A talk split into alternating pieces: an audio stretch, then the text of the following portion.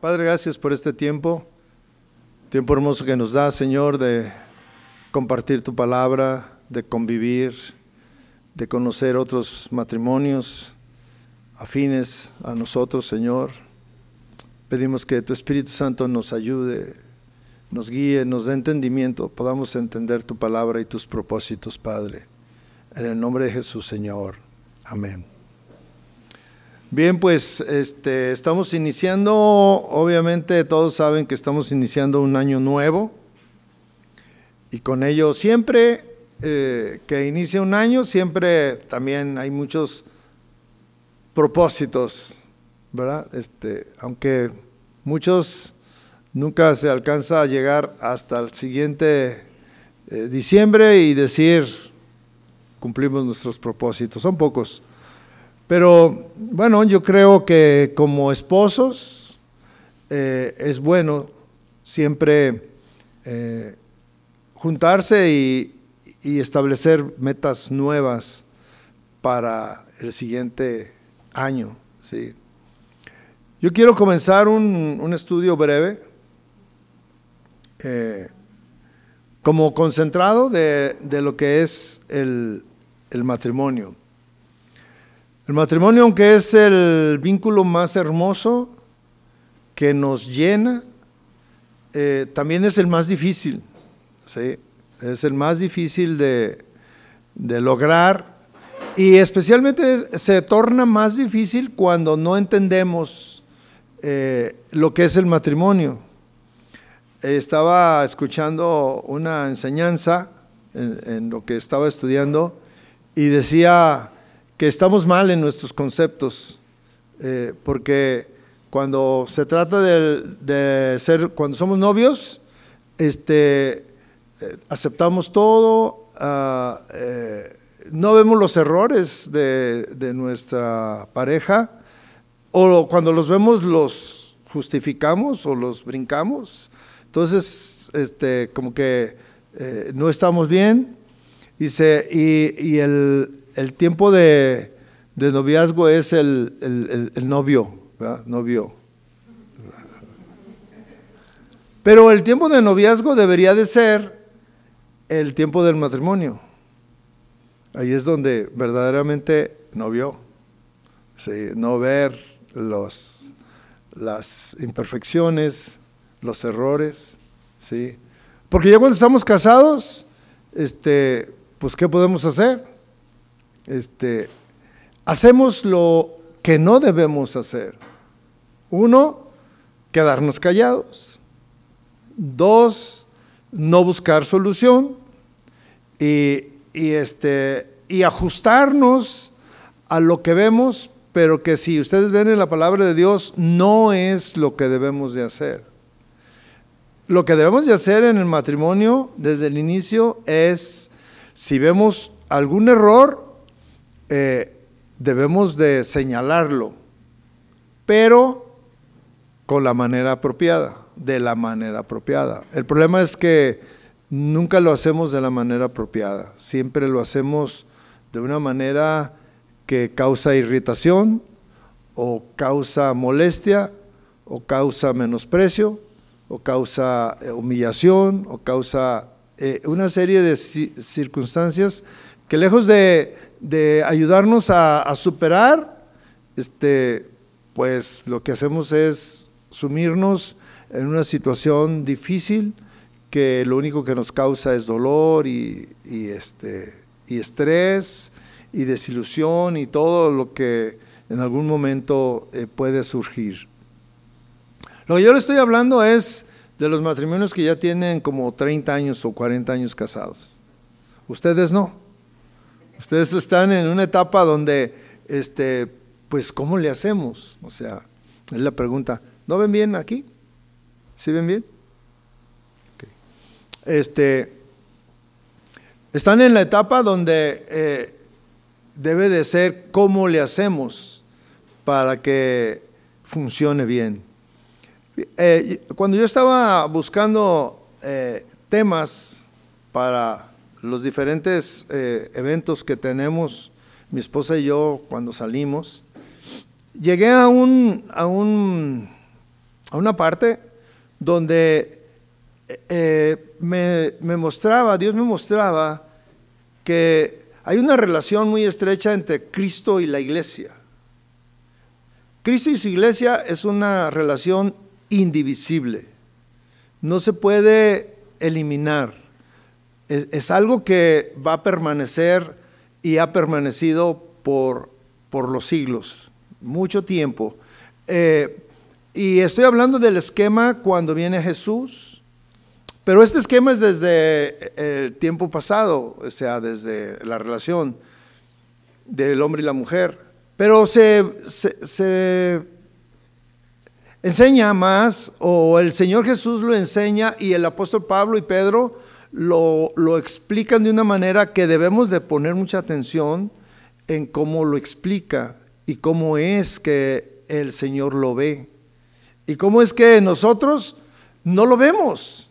O sea, porque nosotros es una relación diferente. Sin embargo, este, cuando nosotros entender, eh, logremos entender que la relación el modelo de la relación entre Cristo y su iglesia es el mismo modelo que hay entre el esposo y la esposa, donde no, no es ah, petulante eh, pensar que el hombre toma la posición de Cristo y la mujer toma la posición de la iglesia. Esto es como lo enseñan esto es como está estipulado, este es el modelo. El modelo de Cristo y la iglesia es el mismo modelo que debe de existir en el hogar, en todo hogar, en una relación matrimonial.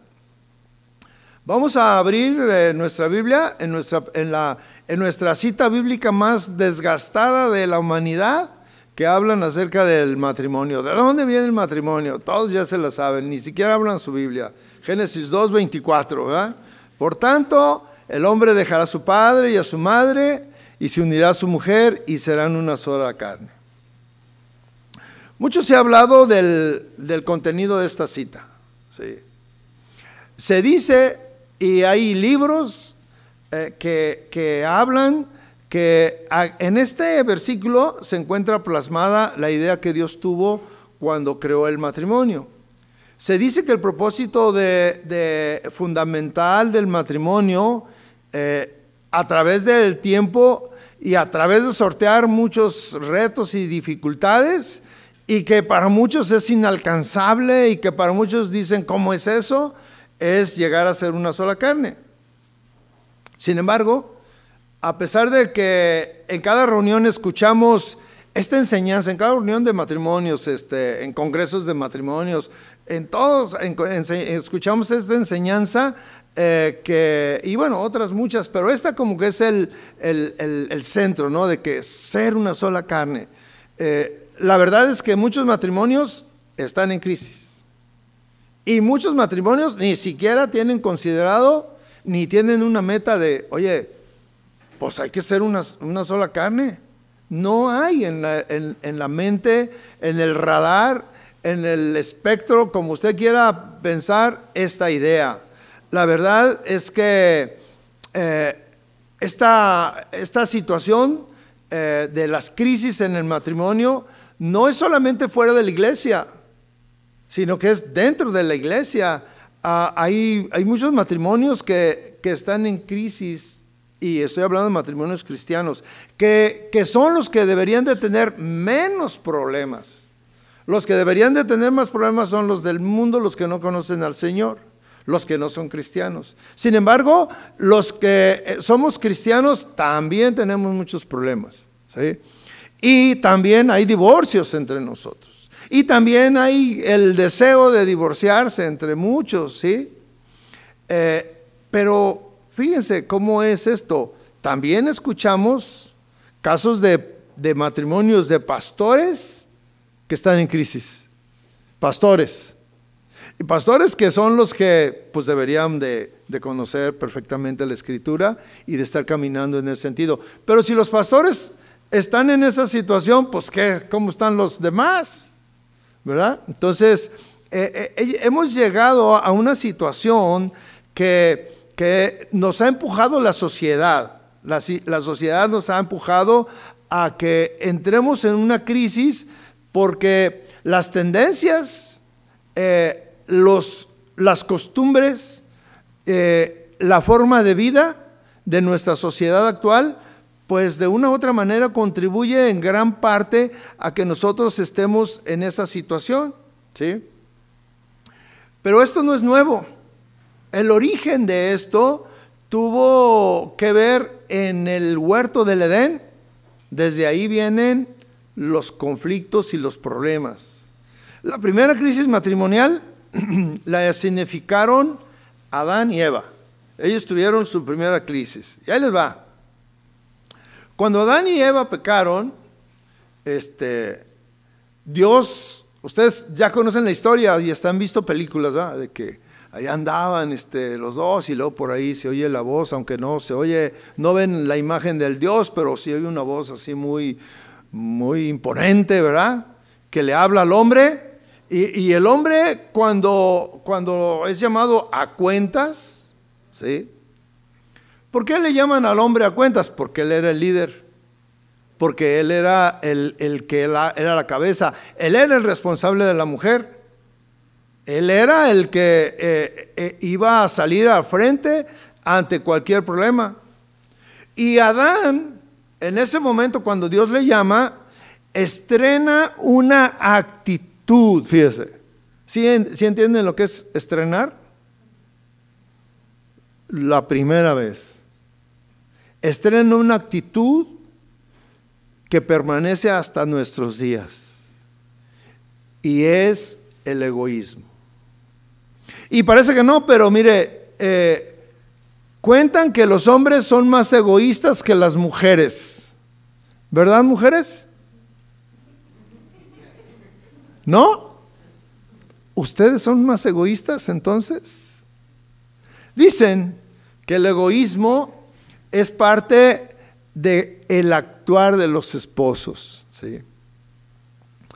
Ante la gravedad de la desobediencia, y luego vamos a ver por qué, ante la gravedad de la, de la, desobediencia que habían cometido, el pecado que habían cometido, Adán sabe que se encuentra en problemas. Adán sabe que está en un problema porque él es el líder, porque a él le llaman. Y, cuando Dios le llama, fíjese cuál es la actitud de Adán. El hombre responde, la mujer que tú me diste como compañera me dio del árbol y yo comí. ¿Esa no es una actitud egoísta? No, ¿yo qué? oye, no, yo no, ella. yo me quedo, yo me zafo. Yo estoy bien, yo no fui el que, ella fue la culpable. Adán estuvo dispuesto a acusar a su esposa delante de Dios. Eso es egoísmo. Eso es no tomar tu responsabilidad. No sé si pudiéramos hablar que eso es cobardía, pero egoísmo sí es, porque él acusa a su esposa. ¿Sí? ¿Para qué lo acusó? Para quedar libre de culpa. ¿Sí? Eh, y esa actitud hasta nuestros días sigue vigente. Dicen que es más en los hombres, pero la verdad también en nuestros días es entre los dos. En ese momento, el que estaba en problemas era él, Adán. Pero en nuestra relación matrimonial, en tu relación matrimonial, tenemos actitudes egoístas, ¿sí? Eh, porque nos acusan de algo y nosotros repartimos la culpa, ¿verdad? Casi siempre repartimos la culpa. Ustedes no sé si se han fijado cuando eh, están platicando hombres y mujeres ahí con sus amigos y todo, es bien difícil que alguien esté platicando y diga, fíjense que yo la regué, yo fui el culpable, pero si hablamos del, en el trabajo, el patrón siempre tiene la culpa. El vendedor, el repartidor, la secretaria, este, el vigilante, siempre tiene la culpa. Se echó a perder porque me trajeron mal este, el pollo o lo que sea, ¿verdad? La señora igual. No está la comida a tiempo y le echa la culpa a todo el mundo. El Señor llega tarde y le echa la culpa a todo el mundo. O sea, actitudes de egoísmo donde nadie quiere asumir su responsabilidad. Ese fue el primer problema matrimonial, la primera crisis. ¿sí? Y Adán no tuvo ningún problema en echarle la culpa a su esposa, aventarla al agua. Ella, ella es la culpable, ¿sí? Y es más, hasta como que le reclama a Dios, Señor, te equivocaste con la mujer que me diste. Se equivocaste. Mira, la mujer que tú me diste, le dice, ella es la culpable. ¿sí? Ella le induce a pecar. Adán no pensó en la suerte que correría su esposa. Él pensó en, en quedar libre. Pero Adán no pensó, ¿y si, y, si, ¿y si la castigan a ella? ¿Y si Dios toma represalias contra ella por lo que hizo? No, él dijo, no, no, o sea, en el momento, no, yo no sé nada, o sea, ella es la culpable. ¿Sí? Una actitud muy egoísta y es el primer, la primera actitud de egoísmo que registra la historia secular y religiosa. Es la primera actitud e, egoísta. Y Eva, ¿a poco piensan que Eva no se equivocó? Y no solamente fue por lo que hizo, porque llevó la manzana, el árbol, el fruto, no. Eva por su parte fue seducida por la vanidad. ¿sí? La vanidad es una actitud que dicen, incluso mujeres, eh, lo dicen con, con mucho orgullo de que no, las mujeres somos muy vanidosas. ¿Han escuchado eso? Algunos de ustedes dicen, no, yo soy muy vanidoso, pastor. O le dicen al esposo, no, yo soy muy vanidosa. Como que si fuera una virtud, pero no es una virtud. ¿sí? Ah, las mujeres a través de la historia eh, y hasta nuestros días eh, eh, tienen esta característica y muchas es muy marcada y otras es media velada. Sin embargo, cuando aquí habla de lo que hizo Eva, fue una actitud de vanidad. Y les voy a, voy a explicar en dónde está. Versículo 5, pues Dios, 3.5 dice, pues Dios sabe que el día que de él coman, ¿sí? se les abrirán, está hablando la serpiente. La serpiente le está este, eh, con la plática ahí con la mujer, convenciéndola. Y le dice, pues Dios sabe que el día que de él coman, se les abrirán los ojos. Y ustedes serán como Dios conociendo el bien y el mal. Ser como Dios, querer ser como Dios es una actitud vanidosa, mis hermanos. Porque, porque no te conformas con lo que eres, con lo que tienes, sino que tú quieres llegar a, otro nivel. ¿sí? Y ahí fue engañada la mujer. la mujer le dice, mira, si tú comes esto, vas a ser como Dios. Bueno, ¿a poco no es atractivo querer ser como Dios? Piénselo y si a ustedes le dicen, mira, si haces esto, tú vas a ser como Dios. Olvídense de todo lo que nosotros conocemos de la Biblia. Están ahí ellos. Y lo único que tenían que hacer era obedecer a Dios y no comer de ese árbol. Era lo único que tenían que hacer. Pero Eva dijo, voy a ser como Dios. Órale. No voy a ser como lo que soy, voy a ser. Y ustedes lo ven, hoy en día la vanidad está por todos lados. Que nadie quiere ser, nadie se conforma como, con lo como está. ¿Sí? Nadie. Por, por vanidad. ¿sí? Querer ser como Dios es una actitud vanidosa y se le suma la desobediencia y fue el primer pecado. Este hecho rompió la armonía y rompió la confianza entre Adán y Eva. Porque Eva, ¿usted qué se puede imaginar? Ustedes mujeres, a ver, piensen. Cuando ven a su esposo que hace eso, ¿qué piensan? O sea, ¿qué se imaginan que luego le dijo Eva a Adán? Oye, qué buena onda que me echaste la culpa. Oye, ¿qué? ¿Por qué hiciste eso? Oye, ¿no, ¿no te pudiste haber dado cuenta de lo que me pudo haber pasado a mí? O, o ya ves por tu culpa, ve cómo, en qué condiciones quedé. El hombre reclamándole, ya es por tu culpa, voy a tener que trabajar todos los días de mi vida. O sea, ustedes se pueden imaginar las discusiones que pudieron haberse hecho. O cuando el hombre este, eh, llegó, que trabajó todo el día y que nada de alimento, y llegar a su casa y decirle, ya ves, por tu culpa. Y si ustedes se fijan, ese primer encuentro es como el que nosotros tenemos y que no nos permiten realmente esa unidad que dice la palabra de Dios. Se culpan mutuamente, se acusan mutuamente y saben que los dos tienen argumentos. El hombre va a tener argumentos para acusar a su esposa porque porque es una mujer imperfecta. No es perfecta. No hace todo perfectamente. Se equivoca. Y la mujer también va a tener muchas actitudes, muchos argumentos para culpar al varón. ¿Sí? Porque también es muy imperfecto. Yo le pregunto a usted, ¿quién es más imperfecto entre ustedes dos?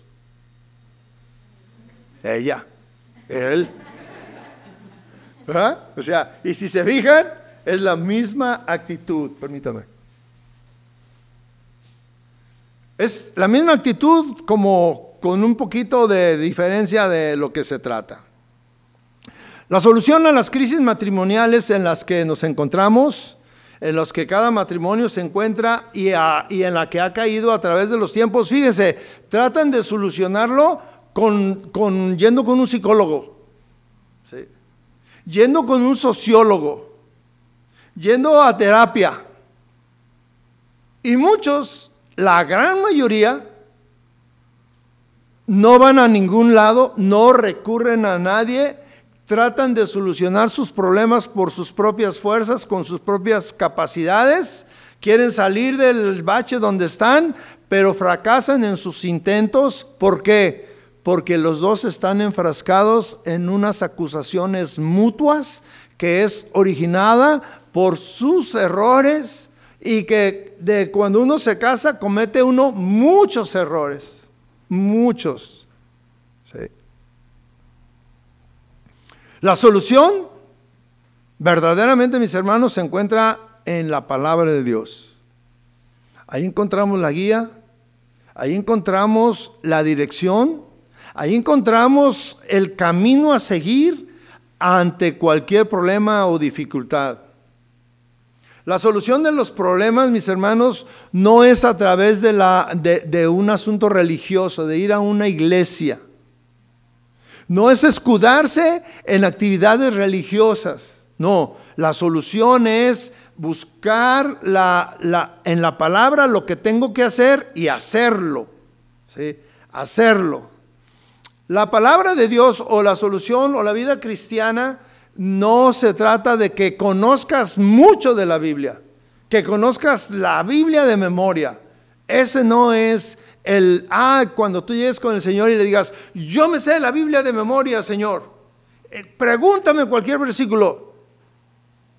Y ahí tienes al Señor preguntante, a ver, ¿qué dice Juan 3:16? No, pues ¿qué, dice Efesios tanto? ¿Qué dice esto? ¿Qué dice aquello? Y ahí estás tú diciéndoselo. El asunto es cuando te dice, ¿y qué viviste de todo lo que sabes? ¿Qué viviste? ¿Qué viviste de cuántas veces debo de perdonar? No, Señor, pero es que no la conoces. No, no, es bien difícil. Ahí, ahí es donde ya empieza el problema, ¿sí? Pero eh, Dios nos ha equipado, Dios nos ha dado la, verdaderamente la revelación a nosotros. nosotros vivimos en un tiempo de gran bendición, mi hermano, porque la palabra de Dios ya está revelada. Y, si ustedes quieren encontrar algún tema en particular, está el Internet lleno de información que ustedes pueden bajar. Es más, hacer sus propios libros de este y de aquel y del otro y del otro y van armando y hacen un libro con todo lo que se ha escrito. Y todo tiene verdad y todo tiene fundamento, pero ¿saben qué? Vuelves al mismo asunto. Todo lo que conociste, todos esos 20 mil libros y todas esas hojas, un millón de hojas, no tienen valor si tú no haces nada. De nada sirve. La cosa es muy sencilla. El Señor nos llevó a que la cosa es muy sencilla, ¿sí? Primero, buscar a Dios. Y segundo, tener un propósito, convertirme en una sola carne con mi pareja. ¿Y saben qué es lo que se necesita para convertirse en una sola carne? Morir. Morir a mi carne. ¿Por qué es eso? Bueno, porque tengo que morir a mis deseos, tengo que morir a mis reacciones, tengo que morir a mis impulsos, tengo que morir a mis gustos y, ver en la palabra de Dios lo que tengo que hacer para que esto funcione. ¿sí? La respuesta siempre la vamos a encontrar en la palabra de Dios y en seguir sus indicaciones. Ahí nos revela qué acciones tengo que llevar, qué acciones tengo que poner en práctica para lograr el propósito de Dios.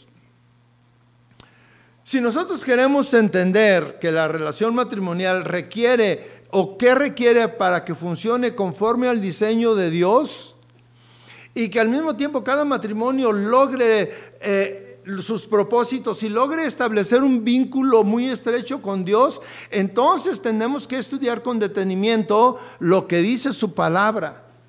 Pero más allá de lo que dice, lo que implica. Porque el matrimonio es es, una suma de cosas que implican. ¿Usted entiende lo que implica, lo que es implicar? ¿Sí? Por ejemplo, para que ustedes cuando se casaron, ¿qué implicaba casarme? Dejar mi casa e irme a otra. ¿Qué implica, eh, cuáles son las implicaciones para que mi matrimonio funcione bien? Ah, ahí está en la Biblia. No, pero es que eso no, eso, ¿cómo voy a aceptar eso? Ah, bueno, ahí está. Si no lo haces.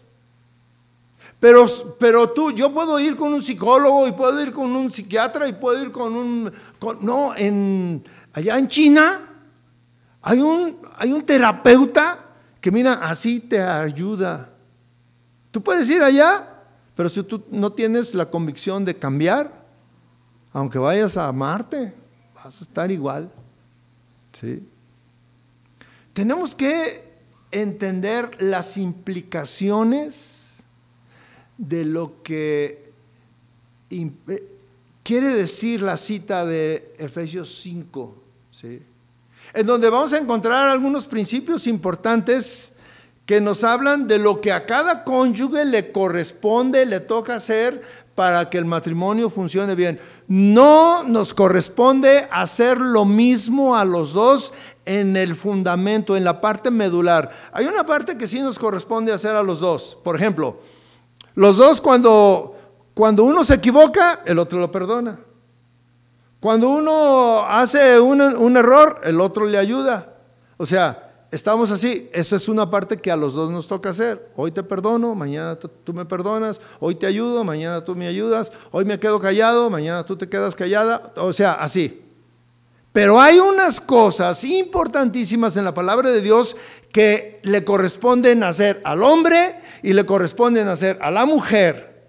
Son implicaciones que nos corresponde en el modelo de Dios. Si el matrimonio es el modelo de Dios Cristo y su iglesia, el varón y su esposa.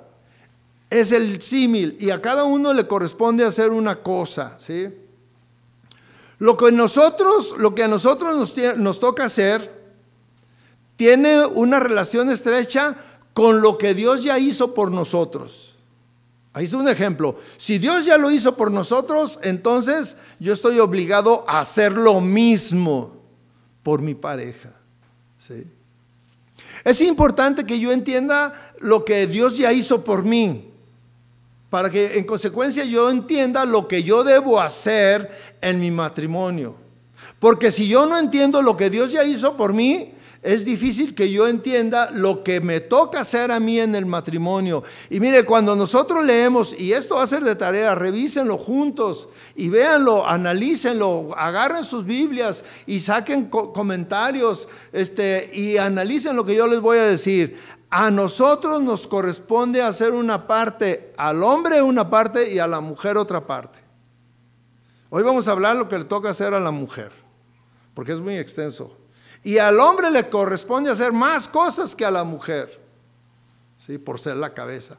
La mujer, mire, cuando yo estaba estudiando eso dije, no manches, este, pues está en, un, en una hamaca. ¿Sí?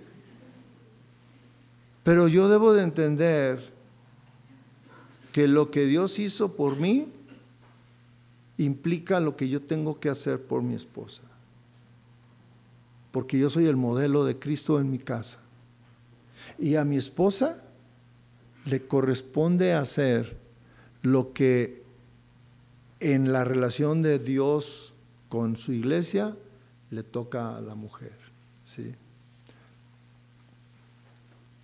Voy a leer los primeros dos, tres versículos de, de Efesios 5, 5.22. Son tres versículos que también ya conocemos. Y no se asusten, hermanas, créanme, llevan la parte suave. Las mujeres estén sometidas a sus propios maridos como al Señor, dice. Dice, porque el marido es la cabeza de la mujer. Eh, mire, eh, primero dice lo que la mujer tiene que hacer, lo que le corresponde hacer a ella. Y enseguida da las razones del por qué. ¿sí? En esa relación que yo les decía. Las mujeres estén sometidas a sus propios maridos como al Señor. ¿Qué le corresponde hacer a la mujer? Estar sometidas. Y dice, el versículo de 23, dice la razón, porque el marido es cabeza de la mujer, así como Cristo es cabeza de la iglesia siendo Él mismo el Salvador del cuerpo. Pero así como la iglesia está sujeta a Cristo, también las mujeres deben estarlo a sus maridos en algunas cosas. ¿Sí? ¿Qué? Órale, lo voy a repetir y todas las mujeres lo repiten conmigo. Mire, aquí empezamos a ver que hay una similitud. El apóstol Pablo explica cómo Cristo es la cabeza de la iglesia y también dice que el hombre es la cabeza de la iglesia. ahí está esa relación. Y dice que la iglesia, el versículo 24 dice, así como la iglesia está sujeta a Cristo, ¿sí? porque ahí está poniendo el símil, el, ejemplo de que la, la, mujer representa a la iglesia eh, en, su relación matrimonial. La mujer es eh, lo que en una relación matrimonial representa a la iglesia.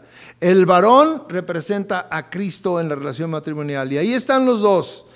Pero aquí en este caso, lo que a la mujer le corresponde, está obligada a hacer en su relación matrimonial es estar sujetas. Es lo único. Y vamos a ver, a los varones son como 10 cosas. Y todas son más complicadas que estar sometidos. ¿Sí? El sometimiento de una mujer a su esposo en el matrimonio es todo un tema. Ha sido un tema. Y sigue siendo un tema en nuestros días. ¿Por qué? Porque la mujer ha logrado mucho.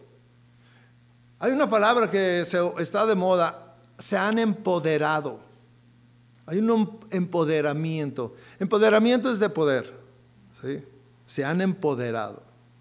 Y ahora cada vez ya no es que se siente igual al hombre, porque hace algunos años lo que decía, no, es que queremos ser iguales. No, ahora ya no quieren ser iguales, ahora ya quieren ser superiores.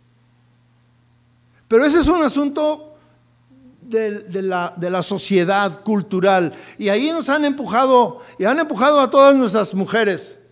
De tal manera que los cristianos vemos eso y decimos, oye mi amor, pero pues es, es que eso no, no deberías de tener tú esas ideas. Ah, no, ¿cómo no? Y cuando le dices, no, es que mira, este, es como un tema que no se debe de tocar en, en, los matrimonios cristianos. Oye, mi amor, es que la palabra de Dios dice que tú te debes de someter a mí. No, hermanos, no, no se vayan a ir, hermanas. No, es que ese tema es, es, controversial, porque hoy les digo yo, no solamente son iguales, sino que quieren ser superiores. Y eso funciona en el ámbito laboral.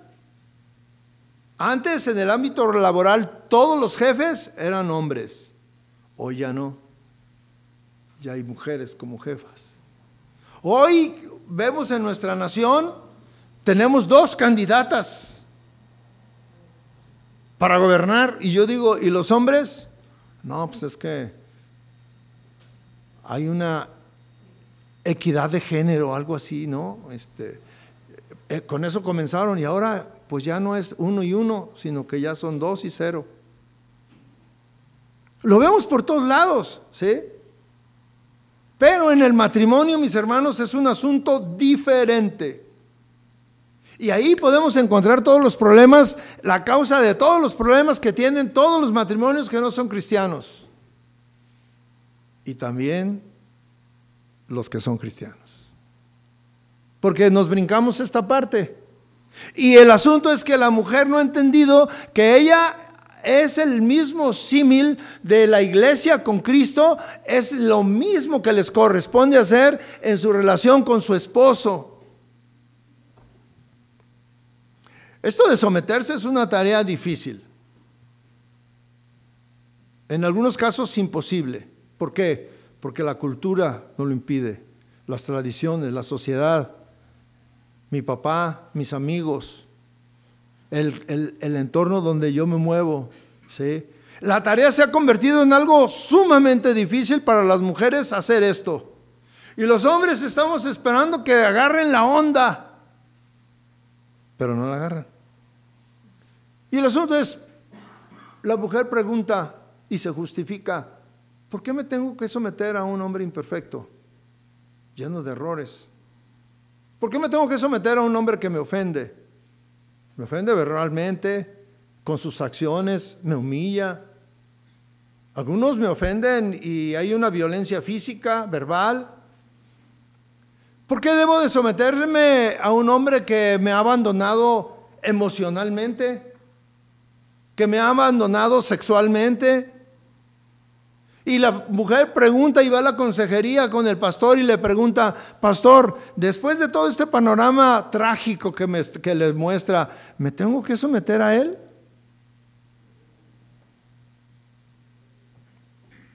La respuesta no se la voy a dar yo, para que no me tomen mala opinión les voy a contestar como dice la Biblia. Las mujeres están sometidas a sus propios maridos como al Señor. Eso es lo que dice la palabra de Dios. ¿Por qué?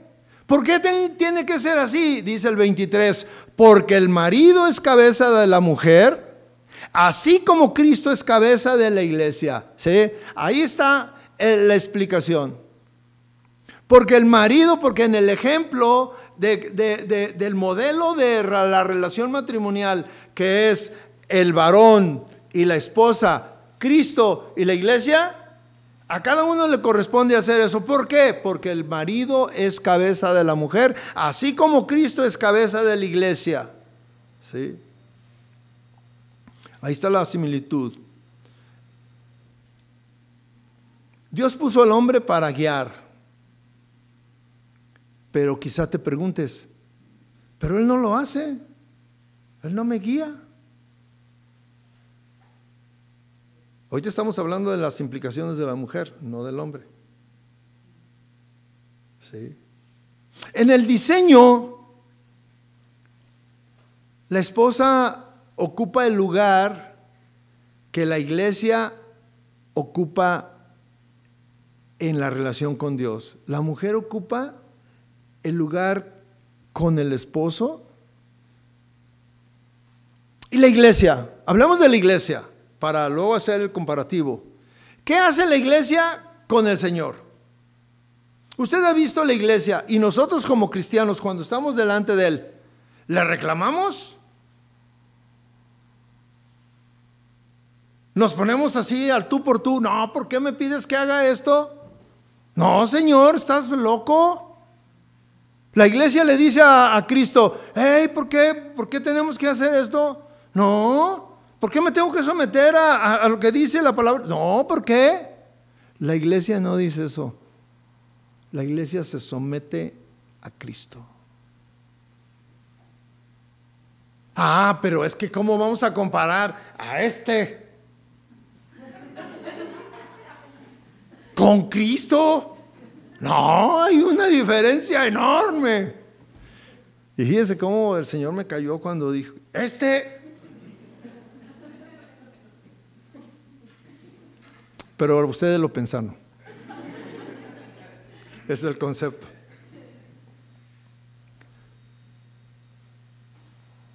Yo estuve reflexionando en esto.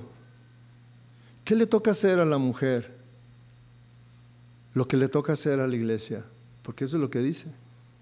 De la misma manera que la iglesia está sujeta a Cristo, de esa misma manera las mujeres estén sujetas a sus esposos.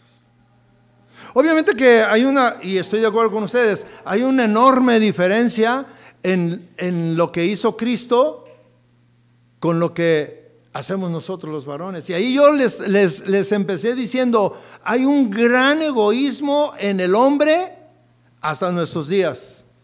¿Por qué? Porque Cristo, y bueno, me voy a meter un poquito en el tema, pero es para, para, para, para eh, que quede firme esto que estoy hablando. Cristo dio su vida por su iglesia. Y es lo mismo que le pide al hombre, pero el hombre no estamos dispuestos. O sea, nosotros somos egoístas. Ah, no, ¿cómo voy a dar? No, yo no. Y hay un montón de actitudes de egoísmo donde no estamos dando nuestra vida por nuestras esposas. Pero también nosotros decimos, no, pero pues es que ella no se somete. Y ahí andamos en un círculo vicioso. Y aquí el asunto cuando nosotros entendemos la palabra de Dios no es de que yo voy a hacer si él o ella hace. Porque luego nos escudamos en eso. Ah, no, pues sí, yo quiero, sí, yo quiero echar ganas, pero yo quiero ver, yo quiero ver que tú lo hagas. Cuando tú lo hagas, yo lo hago. Cristo no hizo eso. La palabra de Dios dice que Él dejó su posición de Dios y se humilló y se puso a servir. ¿Cuánto aprendemos de la palabra de Dios, de los principios tan profundos y que nos deben de dejar una huella de reflexión, de decir, ¿qué es lo que a mí me toca hacer? Y miren, hermanas, de veras, esto que yo le estoy diciendo es algo que si nosotros lo entendemos en la magnitud que está escrito, que lo dejó, que lo entendió Pablo por revelación del Espíritu Santo, para nosotros para ustedes, en este caso que estoy hablando de las mujeres, es bien sencillo o debería de ser la parte más sencilla de someterme. Someterme a Él. Está como cuando tu hijo quiere hacer algo. No, no, papi, yo lo hago, yo lo hago. Y los que tienen niños ahorita en esa edad se dan, saben, ¿no? De que, no, yo lo hago y tú lo ves que está haciendo todo feo. No lo está haciendo bien. Y tú le dices, no, mira, mi hijo, es que esto se hace así. Que... No, no, no, no, no, tú no sabes, papá. Tú no sabes, yo lo hago. Yo, déjame, déjame. Y llega un momento en que tú dices, ah, ok, está bien, te voy a dejar. Y ves que la está regando. Y a veces así los hombres nos ponemos cuando vemos a nuestra esposa en una actitud que no está nada de sometimiento. dices, ok, te voy a dejar a ver hasta dónde llegas. ¿Sabes hasta dónde pueden llegar? Hasta el divorcio. Pero es que, ¿cómo, cómo me voy a dejar? Por dignidad. No, no. O sea, hay muchas cosas que tenemos que quitar de nuestra relación y especialmente de nuestro pensamiento. No debemos de seguir pensando como piensa el mundo. La palabra de Dios que dice, renueva tu manera de pensar. No es lo mismo, o sea, oye, pero es que en mi familia así se hace, en tu familia así se hace, pero viniste a la familia de Dios y en la familia de Dios el Señor le dice a la mujer, a ti en esta noche, sométete. Ay, es que es difícil. Bueno, vamos a hacer un, un espacio, un receso. No vamos a hablar nada de este tema. O sea, no le vas a decir, o sea, saliendo a ti, ah, ya ve, mi hija, se tiene que someter. Eh, no, yo lo que dijo el pastor, se tiene que someter. No, no, no, no, no. Van a seguir las cosas como las llevan. Fíjense, nos vamos a tener que esperar un mes, porque hasta el siguiente mes vamos a hablar de lo que le toca al varón. Las implicaciones que le corresponden al hombre que toma el lugar de Cristo en su relación matrimonial. Porque dice, así como Cristo amó a la iglesia y se dio él mismo por ella. Allí viene una implicación tremenda para el varón. Más que someterse. Y en ese, en ese caso, sí, la mujer le va a decir, ay, escuché eso, va, yo me someto. Pero tú toma la parte que dice que el varón le corresponde hacer en nuestra relación matrimonial. No vayan a dejar de venir los próximos meses. Los varones, no, no, no, que no, estoy cansado, este, me duele la muela y que no, no, no, nada. Dígale, señora, dígale, a ver, mi amor, ¿tú quieres que yo me someta? Yo quiero someterme pero vamos. Vamos a escuchar la palabra de Dios. ¿eh? Cierre sus ojos, cierre sus ojos. Padre, gracias por esta, este tiempo que nos has dado, Señor. Gracias porque tu palabra es tan, tan profunda. Tu palabra nos enseña tanto, Señor. Y tu palabra eh, es una roca firme, Señor, que cuando nosotros nos paramos ahí y ponemos en práctica lo que tu palabra dice, nuestras vidas cambian, nuestros conceptos cambian, nuestra manera de ver la vida cambia. Señor, yo te pido por cada una de estas mujeres y por cada uno de estos varones, porque los dos debemos de entender lo que le corresponde hacer a cada uno. Y en cada uno hay una implicación difícil. En cada uno es romper con moldes, con pensamientos, con costumbres, con muchas cosas, Señor pero lo queremos hacer porque queremos ser una sola carne, Señor. Queremos tener un matrimonio que te exalte, Señor. Queremos tener un matrimonio que refleje que tú vives, que eres real, que eres un Dios vivo y que estás en nosotros, Señor. Queremos tener un matrimonio feliz, lo que anhelamos cuando novios, Señor. Gracias por este tiempo, Padre.